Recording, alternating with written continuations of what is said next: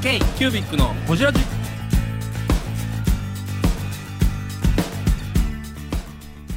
K q u b i c のほじラジナビゲーターの k q u b i c 事務局長荒川翔太です。今回 k q u b i c がほじるのは前回に引き続きもみじミュージックの岡田よし子さん。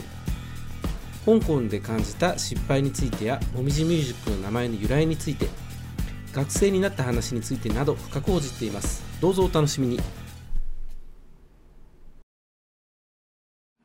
でこれはもう買うしかないなと思って、はい。うん、とは思ってたんですね。はいでも、そんな感じで、それはまあそのまんまで、ずっと保留で何も動いてなかったんですけれども、今年の4月に、まあ去年はい。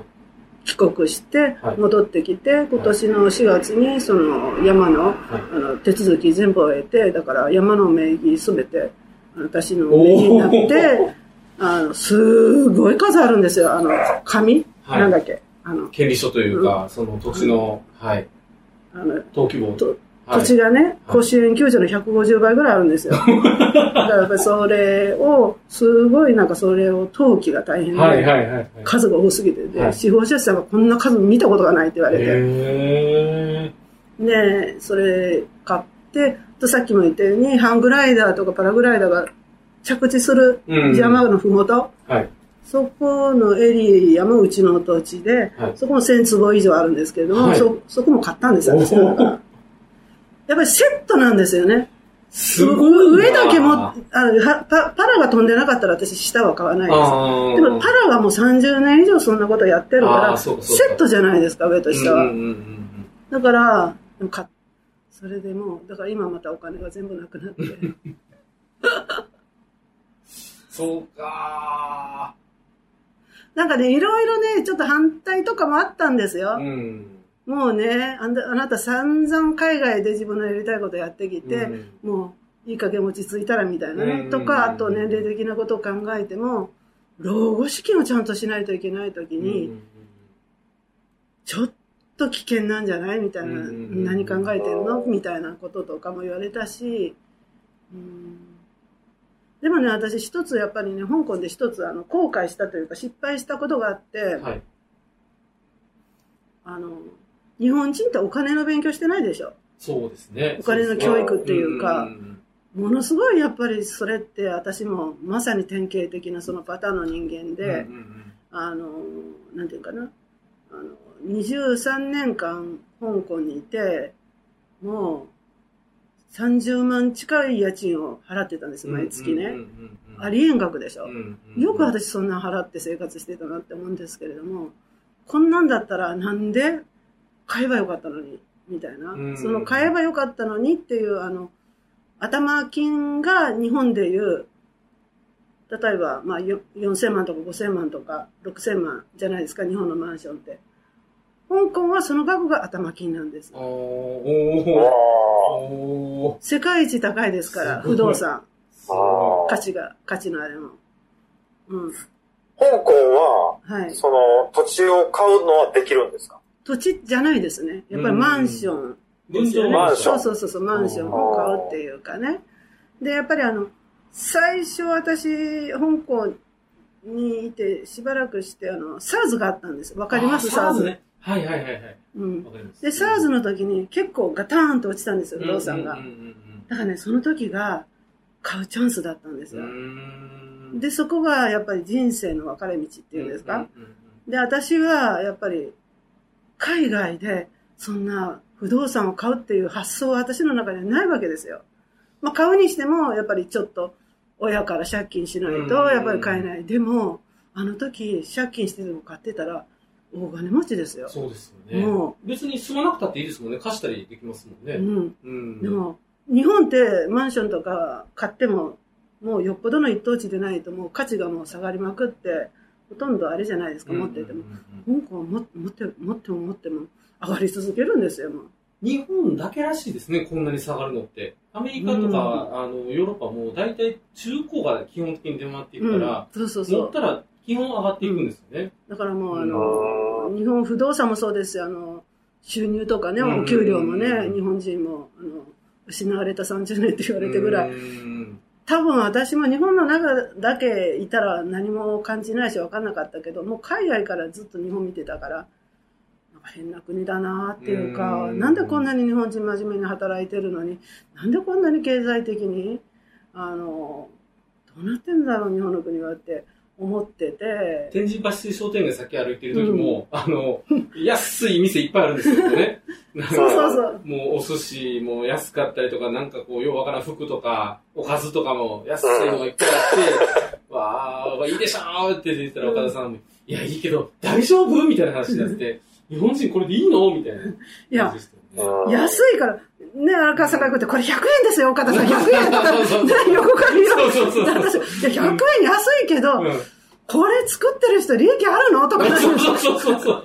そういう発想にそうそうそうなんか、うんやっぱり多分ね、海外に住んでる人は日本に帰国するたびに、たび交通費は別ですよ。はい交通費以外。うん何を見ても、安い安い安いってなってると思うんですよバーゲン。セールですよね、本当に。今でも私そうですもん。うーん。うん。あのーだいぶ慣れてはきましたけど、1年経って。もう、やっぱり、なんでここん、こんなにまでして、ここまで下げたら、じゃあもう、生産者とかメーカーさん利益ないじゃんとか思っちゃって、みんなが安くして、足並み揃えて、じゃあうちも安くしますみたいな、多分商売ですよね、日本。だからなんか、えーとかって。もみじミュージックの岡田よしこです。k キュービックのジラジ。で、まあちょっと話戻しますけど、はいその、親に借金しててもマンションを買えばよかったの買わなかったわけです、私は。。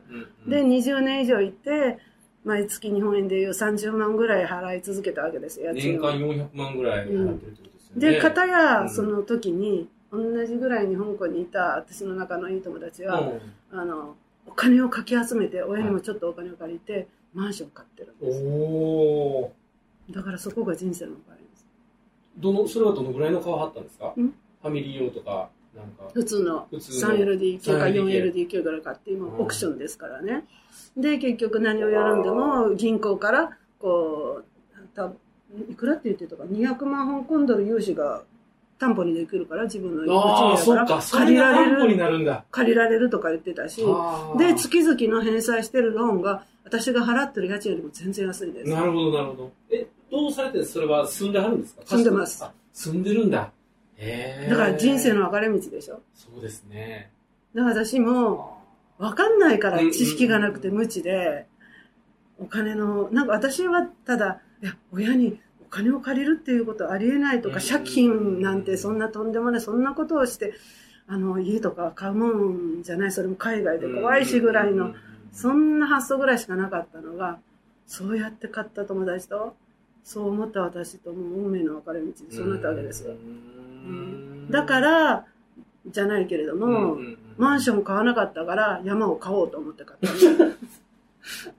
いや、本当なんですよ、だから。すごい、すごい振れ幅ですね、それ。いや、だから、はい。あの、で、あの、まあ、ビジネスをこれから山、あの山を使って何かできたらはい。いいか、まあ、おじいちゃんの意思を継いで、ううんうん、平和っていう部分があるからね、そういう突拍子もないことじゃなくて、やっぱり地域活性とか地元の人がやっぱり利益が発生するよううんな地元の人、地元に利益がこう発生するようなちょっとこう仕組み、何かできたらいいかなっていう、だから、あの、ものづくりから今度街づくりの仕事が今度になるんですけれども、あの、それを。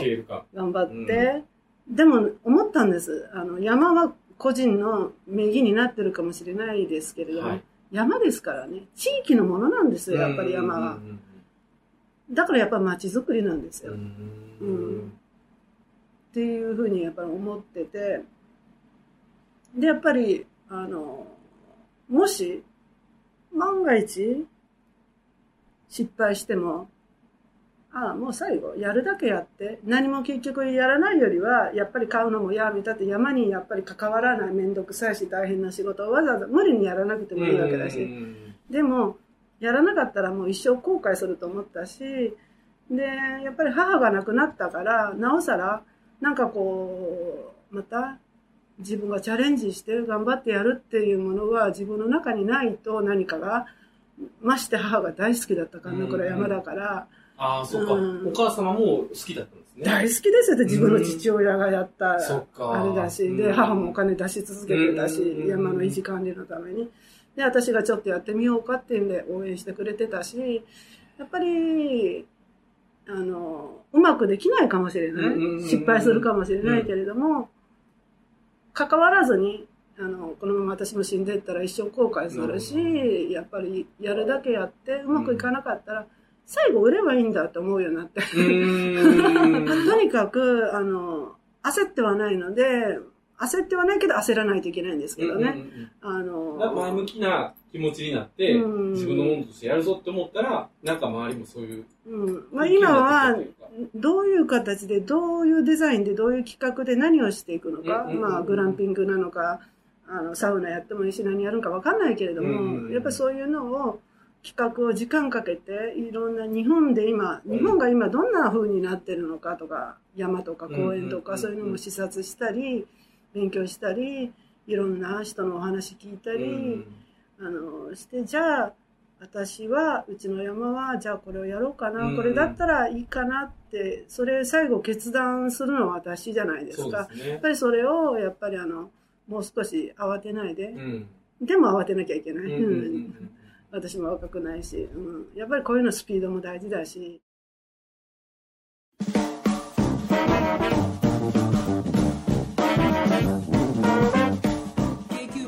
ジラジではリスナーの皆様からメッセージをお待ちしております。アドレスは info.kcubic3.com info.kcubic3.com もしくは KQBIC サイトのメッセージフォームよりお願いします。iTunes のコメント欄でもお待ちしております。皆様のお便りせーのお待ちしています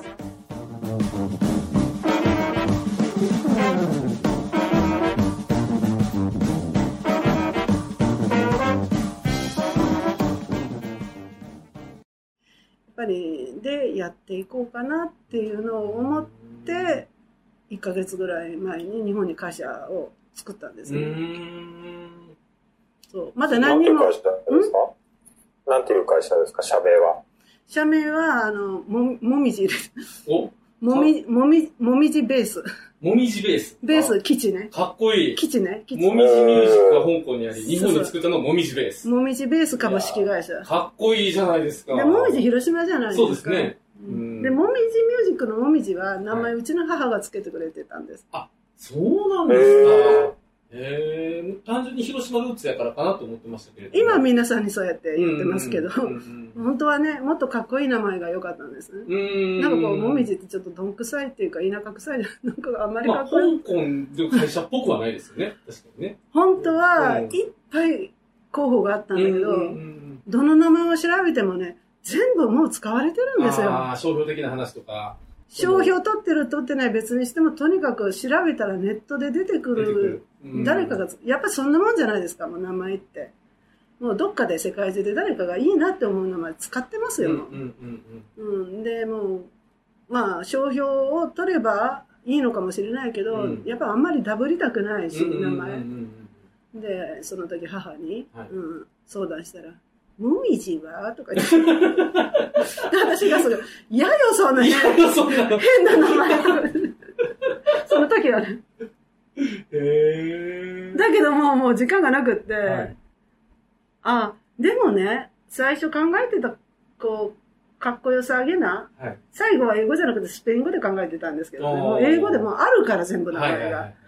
だけどそういう一回聞いてもみじって聞けば覚えられるじゃないですか、うんうんうんうん。ほらやっぱりアップルとか。簡単じゃないですか、名前、はいはいはい。やっぱりああいうもみじとかだと、うん。で香港にいるけれども、はい。日本人がやってんだよ。うん。日本人が全てのあのデザインしてはい。日本人の気持ちが入った商品なんだよっていう部分の日本のもみじで考えてみたら広島出身だし、こうあいいなって後付けでなんか。しかもね、M、M ですからね、ロゴも作りやすいというかね、いいですでよね。名前がうち,、ううん。うちの妹なんかも「もみじミュージックってお姉ちゃんどんくさくない? 」とか言われて「そうなんだよね」ってでで その分ロゴをかっこよくするからって言ってうん。ロゴはプロに。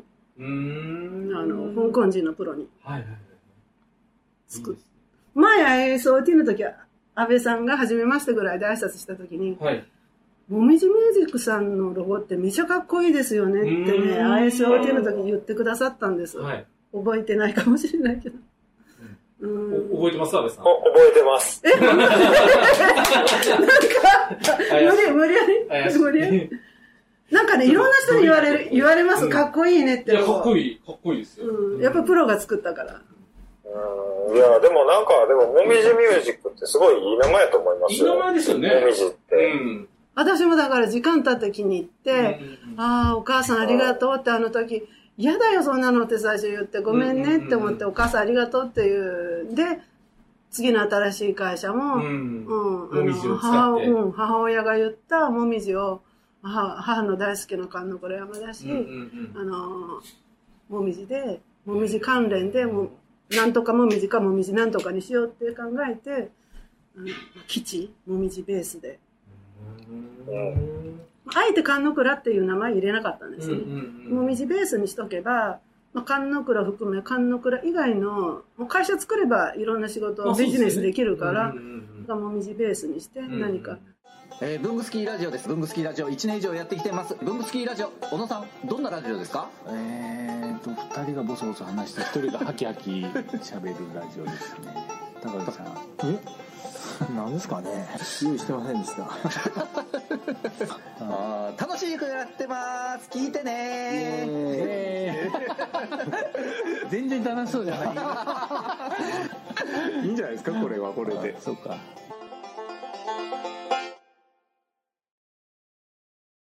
うんだからいろんなことが落ち着いて、もし山がいい形になったら、私き、きっとね、最後またね、観音倉グッズ作ってると思うんですよ。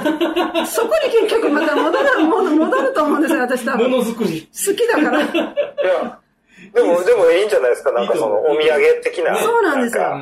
お土グッズ産、的な。うん。つきものでしょ、観光地のお土産。うんうんうんアウトドア用品とかね。いりますね。アウトドアのものとか。なんか、ロゴ入りのペグとかね、うんそんなんあったらいいですよね。で、今その、あの、もみじベースのロゴも、はい。また同じく香港人のデザイナああ、ーすごい。へえ。に、あの、同じあの、作って、うんうんうん。へめちゃくちゃかっこいいんですよ。え。うん。すごい。そう、その、もしあれですよ、サウナ作れたらここにあの、サウナ伝道師がいるんで、プロデュースしてくれますよ。安倍、ね安倍さん、あ あのね、私ね、だからあの、サウナとかもしキャンプを、もしやるんだったら、あの、私は直接やらないつもりなんですうね。場所代だけ？はいはいはい。やっぱり餅は餅屋じゃないけれども、やっぱりそれをやりたいっていう人とか、それをやっぱりこういうのをやりたいんだよね、こういうサクサウナ作りたかったんだよね、こういうキャンプ場がとか、山の仕事すごい興味があって山のことやりたいっていう人、なんか今だといそうな気がして、やっそうですね。ぱり本当にそういう思いのある人に、うん。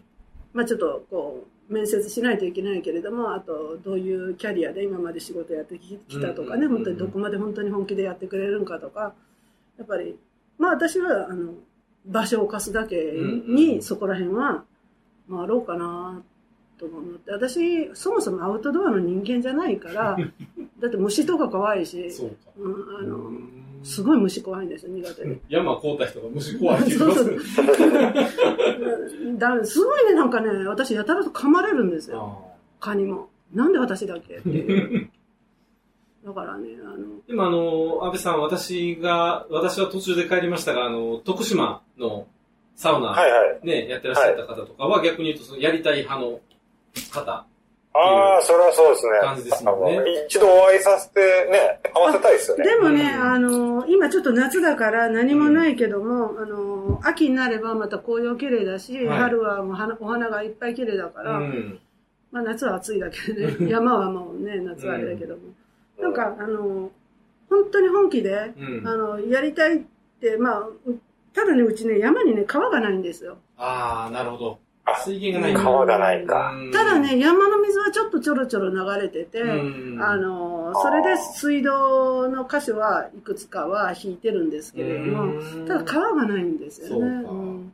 だから、まあ、まあそういうことをカバーできるような方法で、あの、うん、なんかやりたいっていう人がいれば、うん、なんかやってその人もそんなことをやってなんかこう仕事を、うん、立ち上げて、うんなんか稼いで頑張って儲けたいっていうようなそういうやる気のある人がいれば、まあ、場所は、うん。うん。うん、お貸ししますっていう形にしようかなと思ってそこまで私ね、でもあれでしょ？あの、ここに来る前にちらっとお伺いして、この話オンエアしていいのかあれですけど、大、学生なんですよね、今。